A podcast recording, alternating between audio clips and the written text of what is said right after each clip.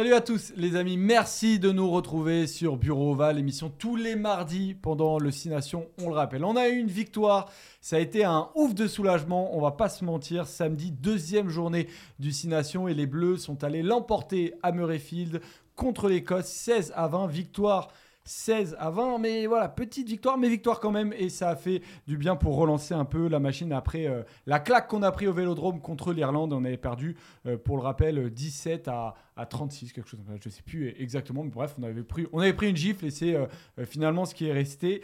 Et voilà, on n'aura pas de match, on rappelle, ce week-end. Les Bleus vont partir en en, repos, ou en tout cas, euh, ils vont rester à, Marcoussis. Après, ils iront à Lille pour jouer euh, les Italiens. Donc voilà, on se retrouve quelques jours après ce match contre l'Écosse pour faire le bilan euh, tranquillement. Et pour en parler, je retrouve bah, la même équipe que la dernière fois.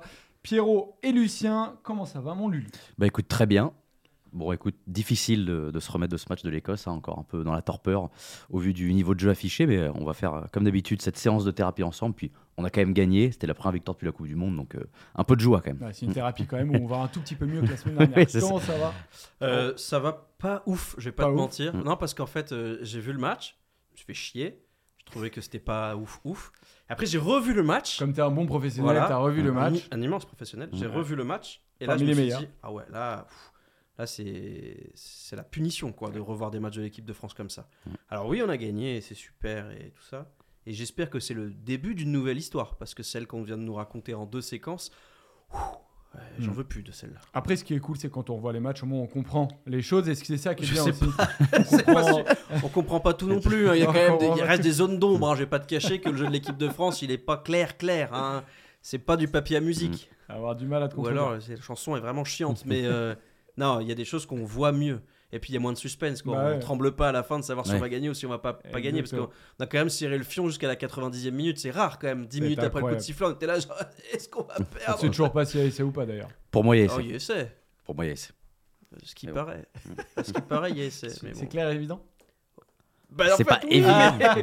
oui, mais la question, euh, elle n'était pas. Il s'est trompé, voilà, l'arbitre, il s'est trompé. C'est bien, tombé pour les Français.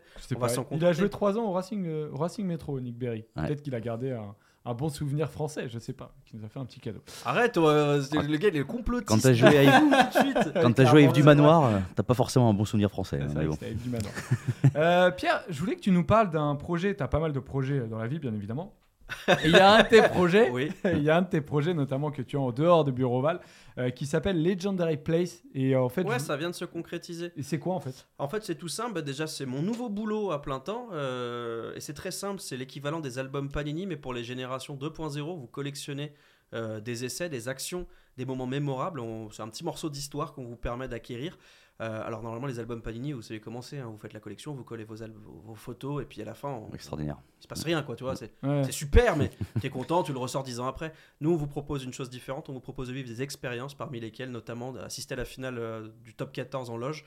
Et tout ça, c'est très simple. Vous allez sur legendaryplace.com. Et moi, mon rôle là-bas, c'est de créer du contenu. Donc, je vais écrire des articles, créer des émissions, des podcasts, euh, des interviews, des rencontres exclusives. Trop cool. Et tout ça, bah, c'est gratuit et c'est pour vous. Trop cool. Alors euh, moi, évidemment, j'ai tout de suite demandé un album oui. Bah, tu le ramèneras, le, Bien sûr. gros boomer. Tu sais. C'est là où je vois que là, c'est digital. On a le même âge, mais on n'est pas de la même génération. c'est ça qui est dingue. C'est si c'est aussi bien que les albums Panini, c'est cool. Ouais, c'est vraiment génial les albums Panini. Moment d'histoire, j'espère qu'il y a du papa Harry Nordoki dedans. Hein. Et eh ben ça va faire partie des choses qui, oui, peuvent exister. Euh, évidemment. Du Ben O'Keefe alors Ben O'Keefe non, mais peut-être que les sifflets, les broncas, ça va arriver. Non, pour l'instant, on est, on est présent sur le top 14, l'histoire du top 14 depuis les années 2000.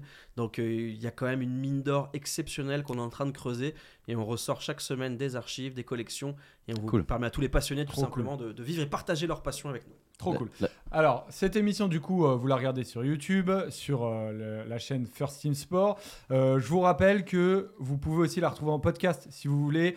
on est disponible sur toutes les plateformes. Vous tapez FT Sport et là, vous allez retrouver tous les podcasts. Si par hasard, vous ne pouvez pas nous regarder, eh bien, on peut, je peux l'écouter en voiture. nous écouter en voiture. Avant de dormir Avant de dormir. Sous la douche. Avec la douce voix.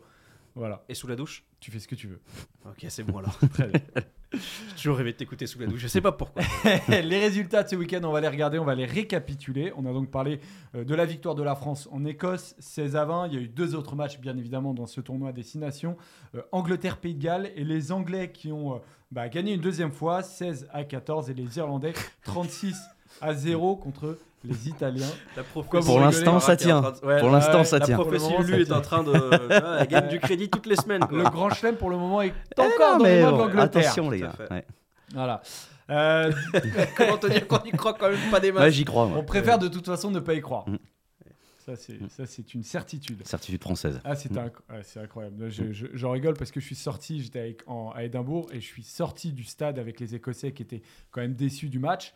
Et euh, Ils détestent les Anglais très fort. Hein. Angleterre, Pays de Galles. Je peux vous dire qu'il y avait un essai des, essai des Gallois. Les Écossais et les Français ont célébré ça ensemble. C'était absolument magnifique. Ça m'a fait euh, mourir de rire, mais j'ai adoré ce moment. Le sommaire de cette émission, on va regarder ça ensemble. Euh, on va se poser la question si c'est tout simplement un bon match des Bleus. voilà, ça va être un débat. On va étudier un peu les différents secteurs de jeu des Bleus, un peu comme on l'a fait la semaine dernière, et voir s'il y a du mieux dans un secteur ou dans l'autre. Et un focus, est-ce que vous êtes optimiste pour la suite? Le 15 de France est-il inquiétant? On se tournera euh, vers les prochaines semaines et on le rappelle, match dans deux semaines contre les Italiens. Voilà, vous avez le sommaire de l'émission, les amis. C'est parti. Donc victoire des Bleus en Écosse de 4 points. Alors pas de bonus offensif encore une fois, bien évidemment. ça n'avait pas été le cas contre les Irlandais. Faut mettre des essais pour avoir des bonus. Voilà exactement. c'est ça le truc qui est un peu, c'est un peu chiant.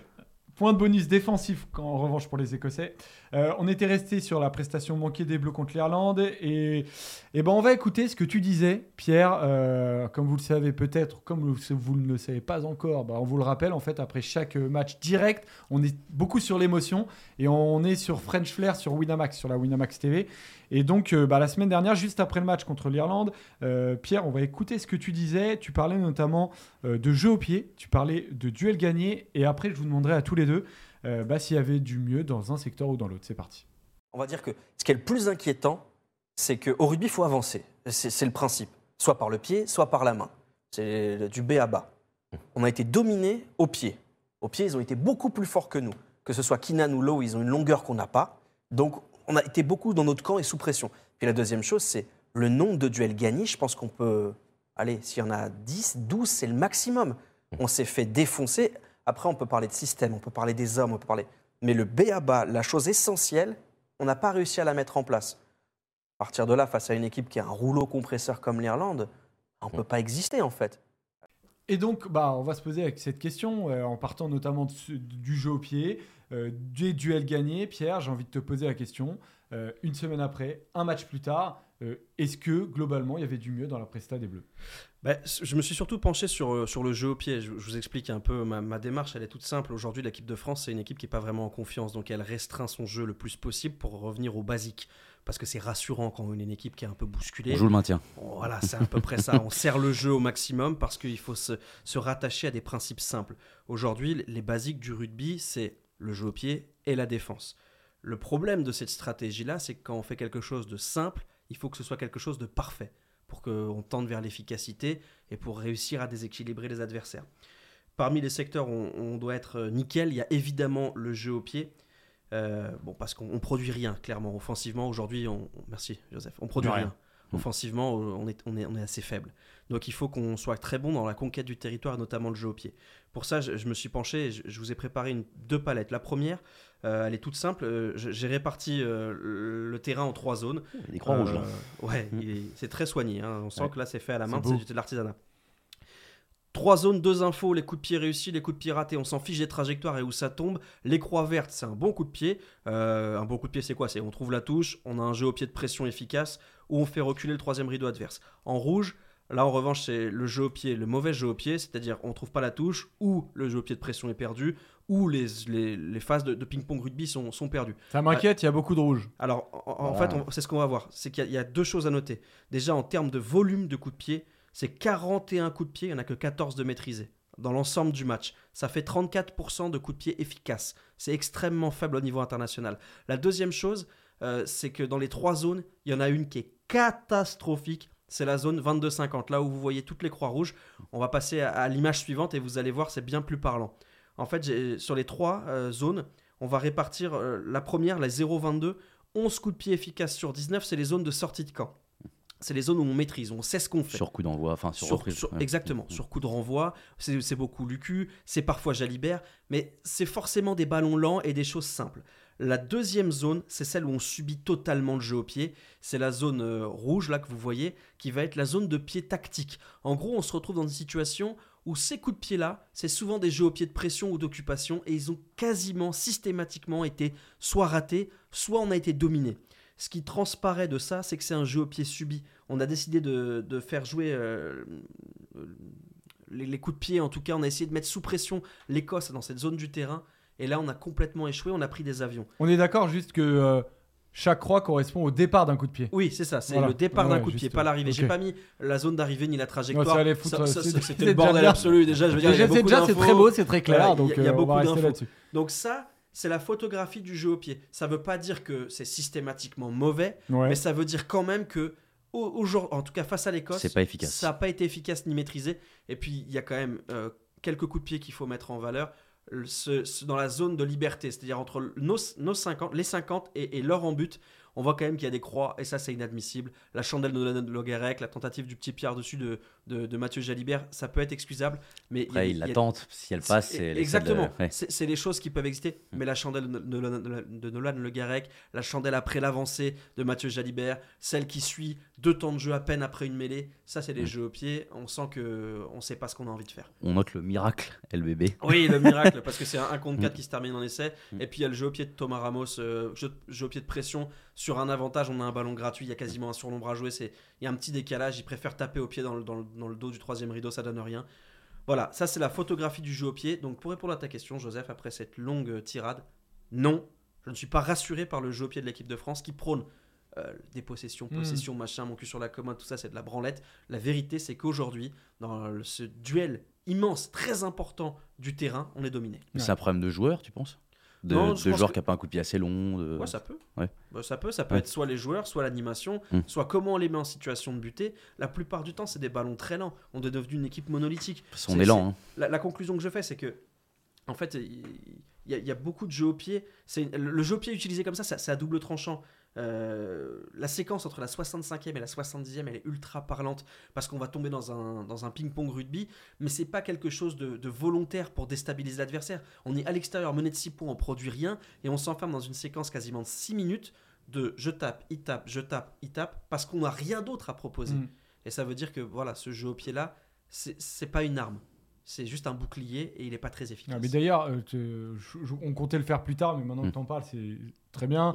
Euh, cette mm. séquence, si vous avez vu le match, bah, justement, on a voulu un tout petit peu vous l'expliquer. Mm. Euh, pourquoi en fait les joueurs sont comme ça, arrêtés, ce qui donnait, bah, j'avoue que c'était un, peu, un peu honteux. Quoi. Ce qui ne peuvent pas être remis, c'est la règle 10 7B après la, loi Dupont. Il est ministre de l'Intérieur, du coup il fait ses lois, Antoine Dupont, qu'il avait édicté lors du tournoi Destination 2022. Il était allé voir l'arbitre, il avait expliqué à l'arbitre que si euh, le porteur du ballon donc, ne bouge pas ou ne tape pas dans le ballon, les joueurs ne peuvent pas être remis en jeu. Donc c'est pour ça qu'ils se figent. Comme ça, ils n'ont pas l'occasion de, remettre en jeu les joueurs. du coup, ça met en place des, séquences où on voit un joueur s'arrêter pendant un match euh, qui est censé être un match de niveau international où il y a de l'intensité. On voit des joueurs se figer. Donc euh, là, on pense à légiférer là-dessus parce que ça n'a pas du tout. Il y a Nigel Owens qui a proposé des solutions, notamment que l'arbitre vérifie que les joueurs se replacent ou ceux qui sont à plus de 10 mètres puissent être remis en jeu sans avoir à être remis en jeu par un partenaire. Bref, un peu compliqué, hmm. on, s'en mêle, mais, mais, euh, mais, bon, en tout cas, oui, il y, a à légiférer là-dessus parce que c'est moche pour notre rugby et c'est peut-être un peu l'effet pervers du 50-22 à vouloir renforcer le troisième rideau pour dépeupler après le, le, premier rideau.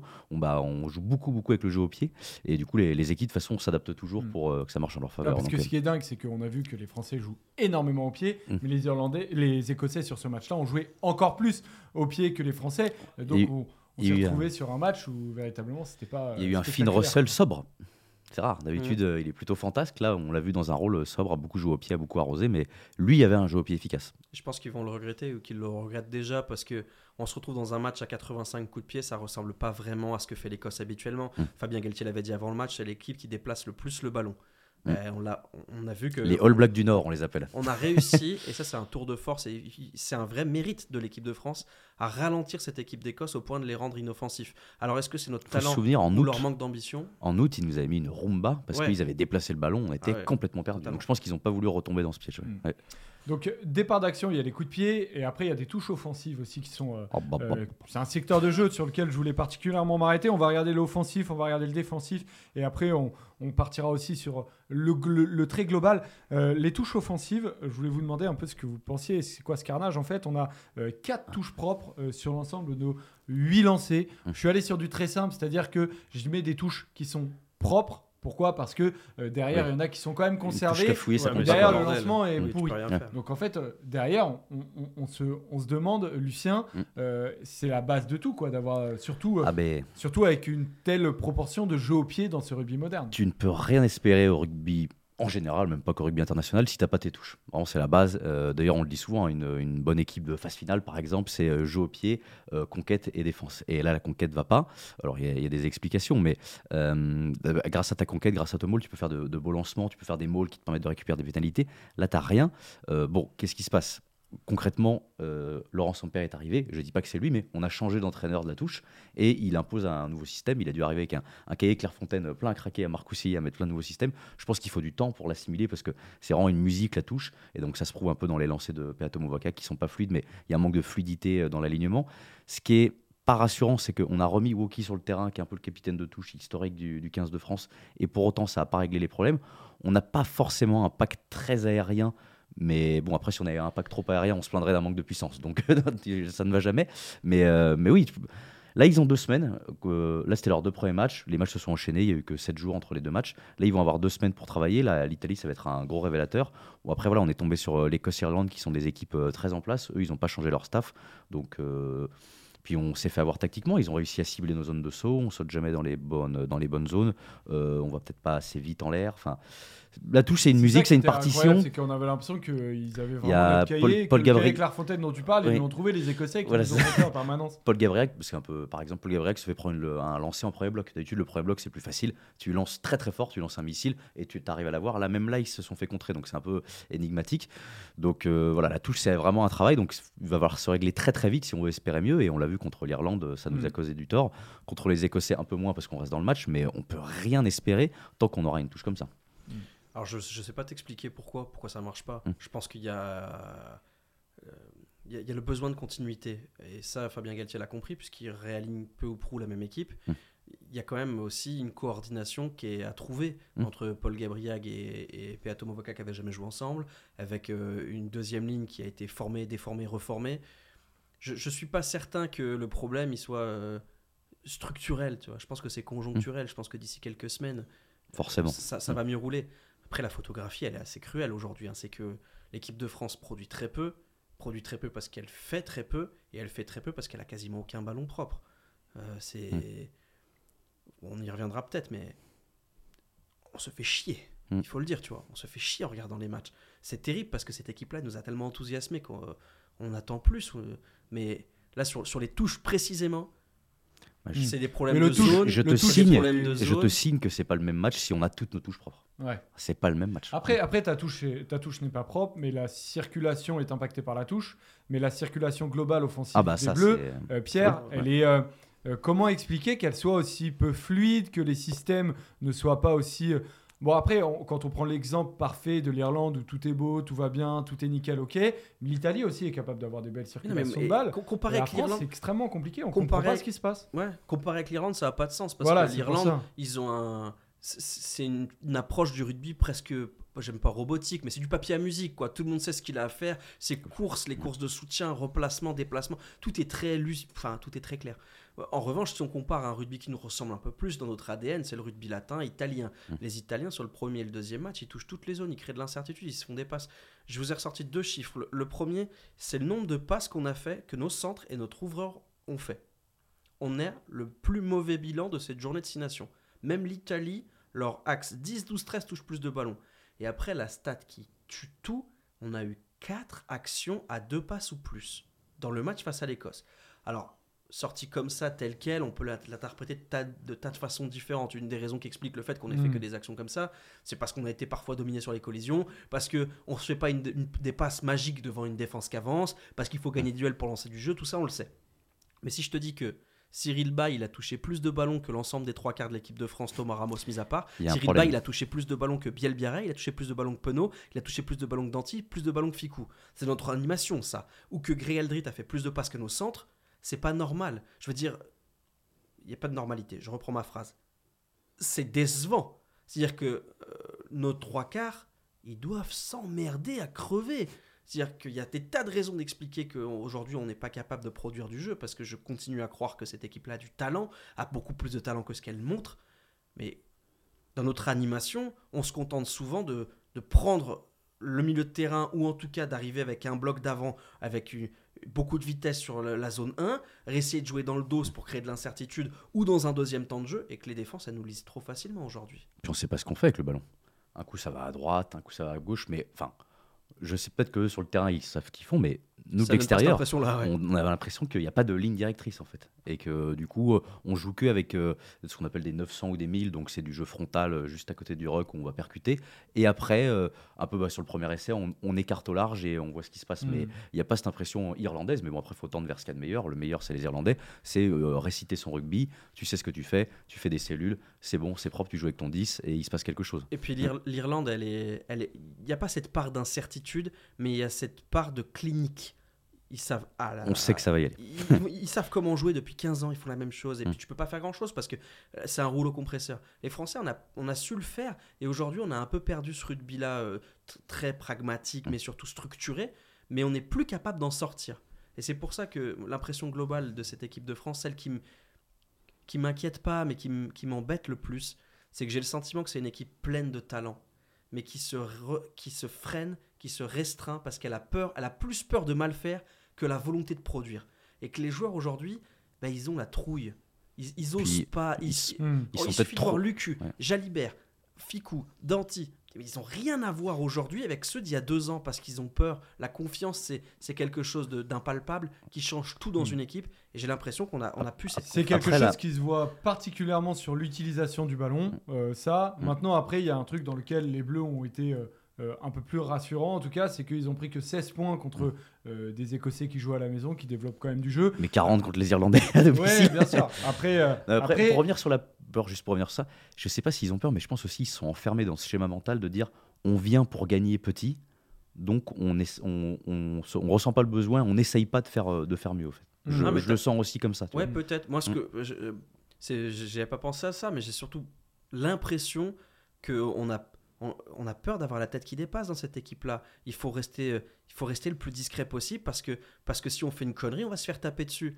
Et donc, on reviendra tout à l'heure, les gars. Comment sur... en privé, mais on reviendra les protège pas mal quand même dans le. Sur justement sur les leaders, sur les mecs qui sont capables d'émerger. On va revenir en mm. deuxième partie sur euh, l'optimisme et qu'est-ce qui peut faire un peu bah, repartir de l'avant mm. cette équipe de France qui a quand même gagné. Donc ça veut dire que il y a des secteurs dans lesquels mais... on voulait construire cette émission comme ça en disant voilà, euh, il y a des éléments offensifs qui sont inquiétants, mais il y en a d'autres peut-être qui sont rassurants. En tout cas, je voulais vous poser la question. Mm. Il y a des séquences défensives notamment euh, qui ont été euh, notées par le staff de l'équipe de France sur lesquelles on résiste. Lucien, et défensivement, tout à l'heure, dans le clip qu'on a entendu, tu disais que euh, bah, y a des duels qui n'ont pas été gagnés, dans les rucks n'a pas été présent. Sur ce match-là, est-ce que ce n'est pas des points sur lesquels on a été mieux? Bah, en fait, on résiste à l'énergie. Mais moi, ce que j'attends d'une équipe qui se veut top 3 mondial, c'est pas d'être à l'énergie, mais de maîtriser son rugby et sa défense. Et ça, on le ressent un peu moins. Tu vois on prend le feu sur quelques actions. Là, on a l'action du numéro 14 écossais qui nous traverse le terrain euh, à la fin. Et, euh, et euh, pareil, on, on, défend à la fin à l'énergie, mais voilà, on ne sait toujours pas d'ailleurs. Bon retour de Mathieu Jalibert, mais enfin. À l'inverse de l'équipe de France d'il y a quelques saisons, on sent pas inassis sur sa défense et sur son attaque. Tu vois, donc, ah, ok. Hmm. Ouais, moi j'ai pas l'impression. Oui, hein, en partie, oui, oui, j'ai pas le sentiment. En fait, la photographie aujourd'hui, c'est une équipe qui, est, décevante, mais parce qu'on a des attentes immenses vis-à-vis d'elle. Ils nous ont fait goûter le caviar. Voilà, après, quand on repasse au pâté Olida, au Tarama, c'est pas terrible. Et, et puis on, a des attentes immenses parce que elle nous, la même équipe nous a démontré des choses incroyables. Rappelez-vous, il y a désormais deux ans en Écosse, défensivement, c'est un récital. Hum. Et les Écossais, ils peuvent jouer 4 ans et demi, ils marqueront jamais. Et Là, ils marquent à la fin. et, ce sont les mêmes Écossais et quasiment les mêmes Français. Hum. Donc, euh, c'est ça qui laisse un goût un peu d'inachevé. Après, si on, si on regarde, euh, on oublie ce que l'équipe de France a accompli par le passé. On regarde juste cette équipe de France-là, la nouvelle histoire qu'ils sont en train de nous raconter, la hum. séquence qui a démarré il y a 15 jours oui, il y a du mieux défensivement, et non, la maîtrise n'est pas encore au rendez-vous à 100%. Comment t'expliques par exemple que les Écossais n'aient pas réussi à marquer avant la mi-temps? Est-ce que c'est plus les Écossais qui n'ont pas fait ce qu'il fallait, ou est-ce que c'est les Français qui ont poussé à la faute les Écossais? Euh, Ils marquent avant la mi-temps. Non, c'est 14 euh, contre 15 et, et Van der Mer vont bouffer une belle. Mais... Alors, je, vais te dire, j'en ai marre d'être le père fouettard, à voir que les côtés négatifs. Parce que d'instinct, je te dirais que c'est de la faute des Écossais. Hein. À 15 contre 14, ils, mais les ils nous respectent pas. On le rappelle. Ils nous respectent pas. Ah ils prennent la mêlée, ils prennent la peine, touche, et puis ils essaient de nous bouger, et puis en fait ça marche pas, et puis ils repartent chez eux. Je pensais qu'ils n'avaient pas marqué de la mi-temps, c'est pour ça que je. Ah, non, sur l'action. Voilà, sur la séquence juste avant la mi-temps. Je... ne sais pas comment on tourne euh, aussi proche, quoi, tu vois. Et d'instinct, je te dirais, c'est la faute des Écossais, ils doivent marquer. Mais quand tu regardes, les Français ils se sont accrochés, ils se sont pas échappés, tu vois. Défendre sur ta ligne, ça... mais c'est pas le fruit d'un système. Non, c'est pas le fruit d'un système, c'est le fruit d'une solidarité. Est-ce que dans l'état d'esprit, ça, ça oui, ça voilà, dans l'état d'esprit, j'ai trouvé les Français beaucoup plus impliqués, tu vois. Bien sûr, mais c'est fondateur. Mais mais après, j'ai du mal à, jouir de ce moment-là euh, pleinement parce que tu es sous pression, parce que parce que c'est pas le fruit d'un système, comme je te dis, c'est pas une volonté, c'est pas on est chez eux, on leur impose quelque chose. C'est là on subit, on est sur notre ligne, on s'accroche, en fait, là c'est les Écossais balbutiants, mais forcément on s'imagine si c'était encore une fois les Irlandais ou les Sudaf ou les Néo-Zélandais bah, on aurait pris un essai, tu vois, parce qu'à un moment donné, la solidarité, l'énergie ne fait pas tout, tu vois, sinon les Italiens seraient champions du monde, tu vois ce que je veux dire hmm. donc, euh, donc, exactement, c'est plus, le, plus le système qui est inquiétant que, effectivement, on est content de les voir euh, défendre vaillamment auprès de la ligne, mais on serait plus serein de débriefer cette émission si on avait eu une organisation euh, collective défensive qui donne l'impression, comme tu disais Pierre, que s'ils jouaient dans tous les cas au large, auprès, ça passerait pas et on les fait reculer petit à petit. Mais c'était important pour eux.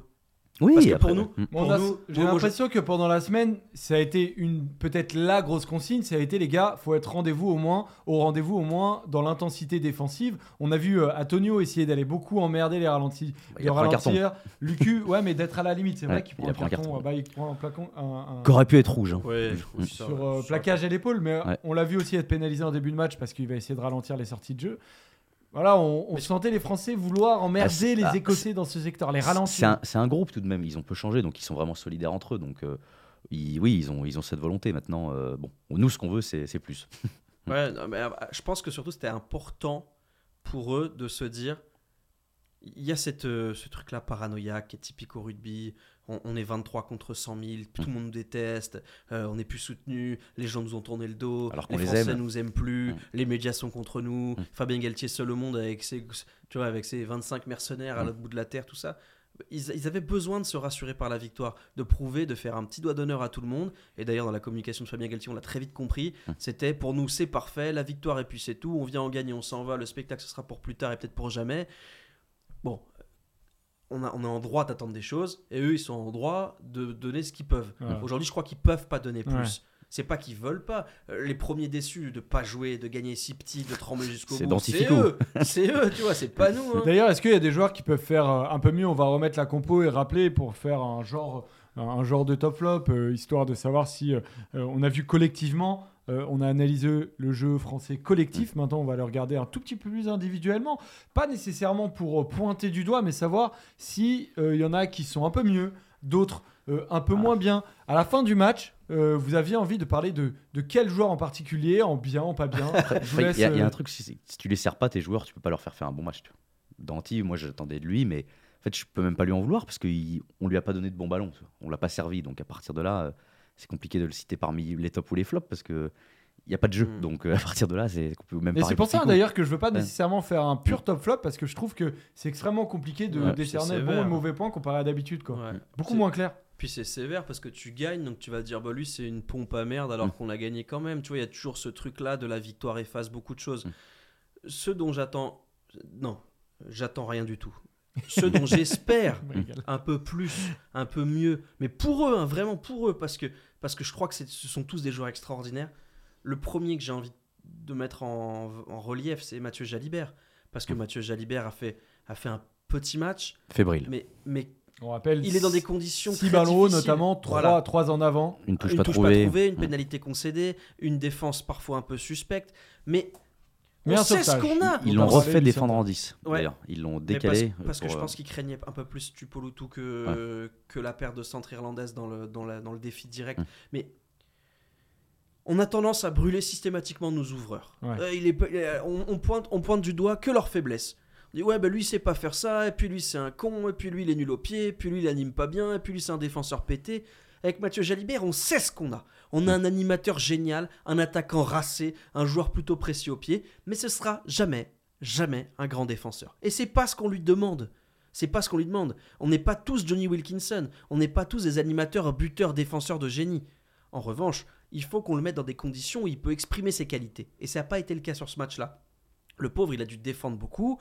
Il a dû beaucoup attaquer à deux à l'heure ou en reculant. Il a eu très peu de ballons avec de la vitesse et des déséquilibres à jouer. Dans ces conditions-là, il peut pas exprimer ses qualités. Et il a Donc, tenté un peu. Il a essayé son petit chip par-dessus une fois. Mais, mais le truc, c'est qu'il essaye ouais. une fois. Je, je trouve que euh, là-dessus, justement, ils sont, ils sont pas du tout allés le chercher, comme tu dis, et donc il a pas pu exprimer ça. Qui- qui- Il le fait deux fois en deuxième période quand l'équipe de France avance un tout petit peu mieux. Ouais, Encore une Ils fois, ont t'as pas failli tes- deux fois récupérer le ballon. t'as des rucks pas proches, tu te fais un peu chahuter en mêlée, t'as pas tes touches, euh, c'est compliqué, hein, comme Ouais. t'as dit ça. Et puis, et puis l'autre joueur qui est.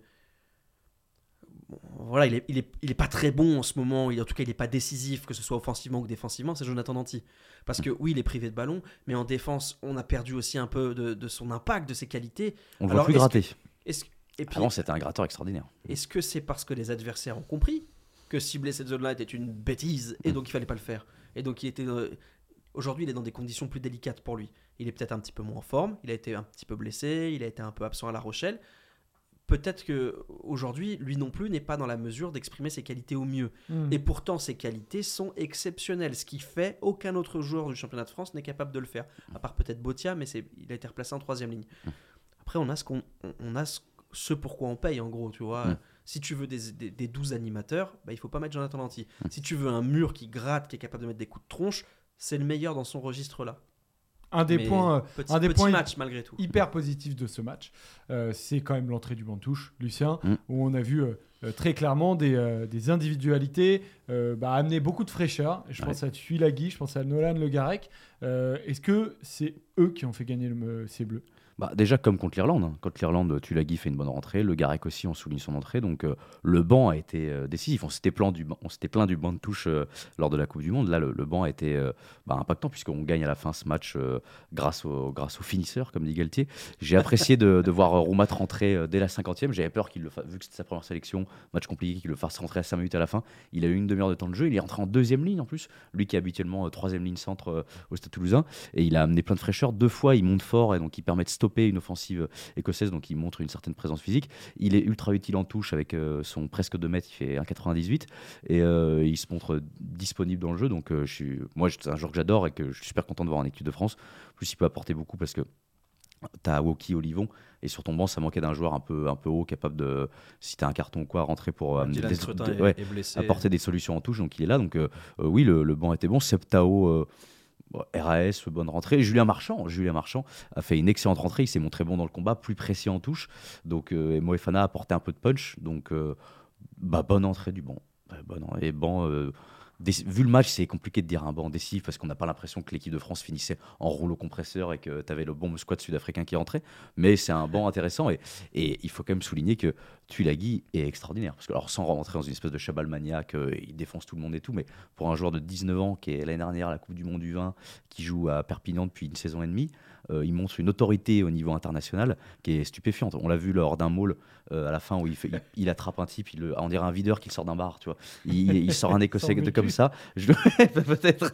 Il, sort un écossais de cette manière. Donc, euh, moi, je le trouve vraiment très intéressant. Après, à voir, est-ce qu'il le fera un jour commencer un match où il le voit comme un éternel finisseur, mais euh, Puisqu'il faut le Mais on peut construire sur lui, hein. Mm. Est-ce qu'il faut souhaiter pour que tu la guides démarrer un match? Non, enfin, pas forcément. je suis- Ouais. Ouais, Pour la fame de dire j'ai le numéro ouais, 5, c'est- mais c'est tout. Non, mais après, c'est vrai que le banc a été très bon, très efficace. Et puis, ils avaient tous des rôles un peu différents qu'ils ont parfaitement remplis.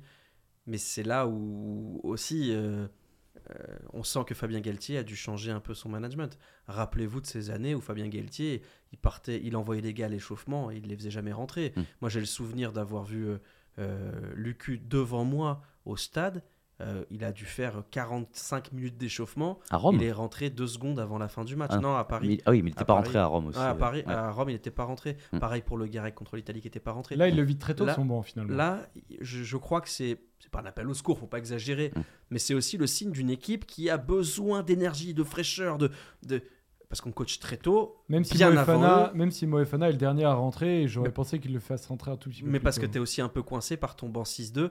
Au bout d'un moment, Ouais. si Moefana tu le fais rentrer trop tôt et que tu as un arrière qui se pète, tu finis avec Boudéan au centre. Alors je- j'adore, hein, mais bon. Non mais euh, Boudéo au centre et puis tu, euh, tu trembles un peu. quoi. deuxième ligne Roumat Tulagi, Ouais. euh, disant que ton banc il est quand même construit Ouais. effectivement de T'as- manière t'as moins pas cohérente que. T'as- t'as pas trop le choix. Mais t'as pas le choix. Et je suis d'accord euh, sur Roumat. en fait, c'est moi, je suis crétin, j'avais jamais imaginé qu'il pouvait rentrer 4. Et en fait, c'est une super solution. Mm. Parce qu'il se déplace, il a des mains, il saute bien, il est guerrier. Mm. En plus, il a un amour pour le maillot bleu euh, évident. C'est-à-dire que sur Sud, quand il dit euh, on m'aurait demandé de rentrer à l'aile, j'y serais là en courant. Ouais, c'est des, c'est des discours euh, qui font du bien. il a de la fraîcheur. Par contre, France attention, attention à lui parce que le dernier dans cette situation qui était troisième ligne, qui a été euh, monté dans la cage, c'est- euh, Cameron Wauki et puis finalement au club il est devenu deuxième ligne euh, en permanence. Donc euh, Ouais, Ça, ça me choquerait pas. Il va hein. falloir qu'il s'habitue quoi. ça Ouais. Bah, Après, voilà, il est- être troisième ligne. Il est pas monumental, donc forcément à côté de lui, tu as besoin Mm. d'un gros 5 ou d'une troisième ligne très garde, parce que lui, on n'attend pas de lui, c'est pas un Pierre Steph du tout, mais il est ultra intéressant. Euh, moi, je suis super content pour lui et Ah j'espère qu'il va aussi. continuer à prospérer dans cette équipe. Mm. On va attendre ça, on regardera dans la suite du coup. Et la suite, bah, du coup, c'est une question qu'on se pose. Euh, avec tous ces constats-là, on va se poser la question est-ce qu'on peut être optimiste pour la suite en commençant notamment par le match euh, contre l'Italie On va les recevoir, les Italiens, et on va se poser tout de suite la question dans ce débat. C'est parti. Est-ce que vous êtes optimiste pour la suite avec cette victoire hein, euh, des euh, Français en Écosse? Eh ben, on se pose la question euh, en démarrant par une question est-ce que les Bleus, mentalement, sont, sont bien, tout simplement, après euh, cette, victoire, euh, cette victoire en Écosse On a vu euh, Fabien Galtier mettre énormément de vigueur en disant que c'était son plus beau match. Sa plus belle, le match, bon, je sais plus ce qu'il dit exactement, un match parfait, son plus beau match, enfin bref. Bah, on imagine qu'après de telles déclarations, les Bleus sont bien mentalement. Est-ce que c'est l'impression que tu as? Bah, on sent un peu, on sent même beaucoup de positive attitude. C'est on- là où c'est compliqué, on rajoute du, du positivisme à outrance pour, euh, pour se rassurer. Maintenant, euh, Fabien Galtier, c'est un grand technicien, il a des analyses vidéo, il a un staff. Si nous, on constate qu'il y a des choses qui vont pas, il va le constater aussi. Tu vois. Donc euh, peut-être que dans la sphère euh, médiatique, il, il fait preuve de positive attitude. Maintenant, euh, c'est compliqué de se rassurer avec ce match-là, mais nous, on attend qu'une chose, c'est de se rassurer. On attend qu'une chose, c'est de voir de, de belles actions. Mais pour l'instant, ou pas? Oui, parce que je pense que le staff est mine de rien compétent, que Fabien Galtier c'est un grand technicien, il a prouvé qu'il était capable de remonter le niveau d'une équipe et petit à petit ça va rentrer dans l'ordre. J'imagine euh, l'équipe qu'on aurait, enfin le, le, rythme qu'on pourrait mettre si on avait Antoine Dupont, Romain Tamac, Anthony Jolonge, Thibaut Flamand. Donc voilà, il faut pas non plus tomber dans la sinistrose, mais il faut pas que s'installe non plus cette musique de euh, c'est le néant rugbystique trop longtemps parce que oui, à force on va être inquiet, mais là ça fait que deux matchs, euh, il y a un nouveau cycle qui s'ouvre. Bon, disons qu'ils ont grillé un pour leur joker en termes de néant rugbystique. Maintenant, on a envie de voir autre chose. Et puis en plus, on est quand même, enfin, l'Italie, euh, sans leur manquer de respect, s'il y a bien une nation où tu peux te permettre de commencer à envoyer du jeu, enfin, c'est contre eux. Même si c'est une équipe qui est très, très, c'est une équipe pour la gratter pour nous. C'est une équipe qui est euh, réputée assez faible. Donc, euh, s'il y a bien un match où tu peux t'enflammer et enfin voir des choses, c'est contre eux. Pierre Alors moi, la communication de doigt d'honneur, j'en ai ras le cul. Hmm. Fabien Galtier, j'ai rien contre lui, mais il nous prend pour des, pour des bonnets. C'est un match parfait, c'est le plus beau match que j'ai vu de Hmm. toute ma vie, de toute l'histoire du rugby français. Bon, euh, non, non, ça suffit. Que tu puisses le dire à tes joueurs en interne, bravo les gars, vous avez gagné alors que tout le monde était contre nous, machin, le truc paranoïaque, ça me dérange pas, je m'en fous. Mais venir en conf et nous raconter n'importe quoi, bah non, en fait, moi, à la place des journalistes, j'arrête de venir, tu Mm. vois. Oui, oui, bon, bah viens faire ton, ton cirque, et puis. Mais ça n'a pas beaucoup de sens. Je veux dire, le match, on l'a vu. On sait que c'est un hold-up, on sait qu'on a peu produit, et on sait que gagner, c'est mieux que perdre. On n'a Pas besoin d'avoir un sélectionneur qui. Pourquoi vient. il pour fait ça, faire- alors je, je sais pas. Parce que, parce que quelque part, je pense que c'est un Il peu un- sa revanche. Il y a un côté Raymond Domenech, je trouve un peu. Un Où- peu, où ouais. Tu tu sais, tu vas. Le contre-pied euh, perpétuel. Le contre-pied perpétuel. Je, pense que dans sa personnalité, il, il a un plaisir personnel, intime, à mettre mal à l'aise, à prendre le contre-pied, à aller là où tu l'attends pas. C'est sa construction depuis toujours. Je pense qu'aussi, il a un côté vengeur. vous m'avez fait du mal, je vais vous en faire aussi. Il a vraiment pas digéré les critiques après, après ouais, euh, France je, je pense. Euh, non, mais surtout de, coupe, de la Coupe du Monde. Coupe du Monde et après France Coupe, ouais. coupe du Monde où, où, une partie de la sphère médiatique est rentrée dans son intime. Et là, c'est pas pareil. Euh, c'est pas de la critique sur son jeu, c'est pas des critiques sur sa personnalité, mm. c'était sur sa vie, sur, sur qui il était. Sur... Là, c'est peut-être plus difficile à digérer. Mais oui, je pense qu'il y a un côté. Vous m'avez fait du mal, je vais vous montrer que non seulement ça me fait rien, mais en plus, vous êtes des cons. Mais ce, ce truc-là me saoule. En Ouais. plus, ça me saoule d'autant plus parce que l'équipe de France, elle lui appartient pas. Elle appartient pas aux joueurs. Elle appartient à tout le monde. C'est hyper bizarre de le dire comme ça. Mais l'équipe de France, ça s'adresse à tous les gars, petits garçons et toutes les petites filles qu'on a en nous. C'est-à-dire que moi, l'équipe de France, c'est ma maîtresse. Hein je, veux, je veux prendre du plaisir avec ma maîtresse. Et ben l'équipe de France, c'est la maîtresse de tout le monde. Et Fabien Galtier le disait lui-même quand il était entraîneur de Montpellier. Maîtresse d'école Oui, Oui, bien sûr. Mm, mm. Et donc, de, ce, de ce Non, mais- truc-là, naît, un, un paradoxe. Mm. C'est-à-dire que elle appartient à tout le monde. Donc, je supporte pas de l'avoir prise en otage par, euh, par la communication de Fabien Galtier, pas par Fabien Galtier. Fabien Galtier est un super sélectionneur, mais sa communication fait du tort à l'équipe de France, je trouve, je crois. Et par le jeu, Ouais. parce qu'on attend plus. On a, on a envie de vibrer, on a envie de se lever, on a envie d'hurler, Ah. de vivre des sentiments, des émotions même négatives. On a envie de l'aimer ou de la détester, on a envie de vibrer. Je sais pas, euh, peut-être qu'il y a que moi, mais moi quand je regarde un match de l'équipe de France, je regarde pas parce que c'est les Bleus, je regarde parce que c'est mon enfance, Ouais. parce Mais que ça veut dire quoi? Ça veut dire que, ça veut dire que Mais- Fabien Galtier trouve que les critiques elles sont trop dures, elles sont Mais pas mets-toi- légitimes. Mets-toi à la place. Pas légitime, c'est sûr. On va dire qu'on est euh, très averti sur le sujet, mais mets-toi à la place de l'amateur du rugby qui regarde euh, voilà l'occasion. Il est assez facile de constater que la première mi-temps est pas bonne, et tu vois le sélectionneur de l'équipe euh, nationale qui vient de dire c'était parfait. Ça, ça pousse pas à apprécier, le, à apprécier la, la communication euh, de ton, de ton sélectionneur, de ton représentant national euh, du rugby, tu vois. Mais est-ce qu'on devrait, on devrait euh, faire bah, ce qu'attend le sélectionneur de nous hein? Évidemment, non. Mais euh, ce qu'il attend de nous, en fait, c'est de dire bah, en fait, les Bleus ont gagné en Écosse. Une victoire à Murrayfield. euh, Mais on le ferait. C'est incroyable. Après, une grosse claque. tu Mais vois. on ne parle, on n'aurait pas ce sujet, on le ferait s'il était un peu plus honnête dans sa communication. Oui, J'aurais préféré un on n'est pas bon, mais on a gagné. Et Là, il y a un côté on est très bon. Voilà, ce qu'il dit exactement. Alors moi, je trouve le contenu Oui, mais formidable. voilà. Je suis surpris par votre question. Il me semble qu'on a marqué deux essais et eux, ils en ont mis combien? Un, c'est ça? Voilà, un peu d'ironie. Euh, c'est une de mes plus belles victoires Ah, mais t'imagines. avec cette équipe. Le contenu est parfait. T'as gagné deux fois contre les Blacks au Stade de France, t'as fait un grand chelem chez toi contre les Anglais. Euh, enfin, T'as bref, mis, t'as- t'as mis 60 grains à à Twickenham. Twickenham, et ce serait Bon, ton plus beau C'est- match. C'est pour ça que je parle de communication de doigt d'honneur. Parce que là, clairement, c'est un gros feu qui se fout de notre gueule. Et, Mm. Mais euh, peut-être que ce qui ce qui ne maîtrise pas forcément, c'est que, euh, ok, c'est des journalistes dans la salle, mais c'est aux Français qui parlent. Ouais, c'est ça. Et donc, derrière les journalistes et, et les gens qui sont dans la salle et qui tapent, qui notent, qui écrivent, qui filment, il y, a- il y a des gens euh, du quotidien. Moi, mon père, le premier truc qu'il m'a envoyé, il m'a dit Mais il est cinglé. Mm. Et mon père, c'est pas, il n'est pas journaliste à Murrayfield. hein. Mm. C'est euh, c'est monsieur Amiche dans son salon qui regarde le match. En fait, il a un peu révélé au grand public aussi que bah il y a un truc bizarre qui se passe quoi. Bah euh, que là où avant les Ouais, gens disaient mais en fait non Galtier tout va bien.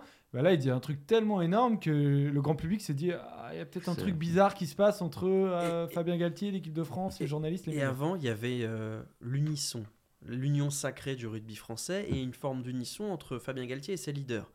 Rappelez-vous des conférences de presse où il disait à Charles Olivon alors qu'est-ce que t'en penses? Et Charles Ouais, Olivon ouais. rigolait, répondait. Mm. Pareil avec Antoine Dupont. Aujourd'hui, euh, quand je lis les phrases de Fabien Galtier avant le match et celles de Greg Aldrit avant le match, quand je lis les phrases des joueurs après le match et celles de Fabien Galtier après le match, ils sont plus tout à fait sur les mêmes fréquences. Alors c'est pas grave.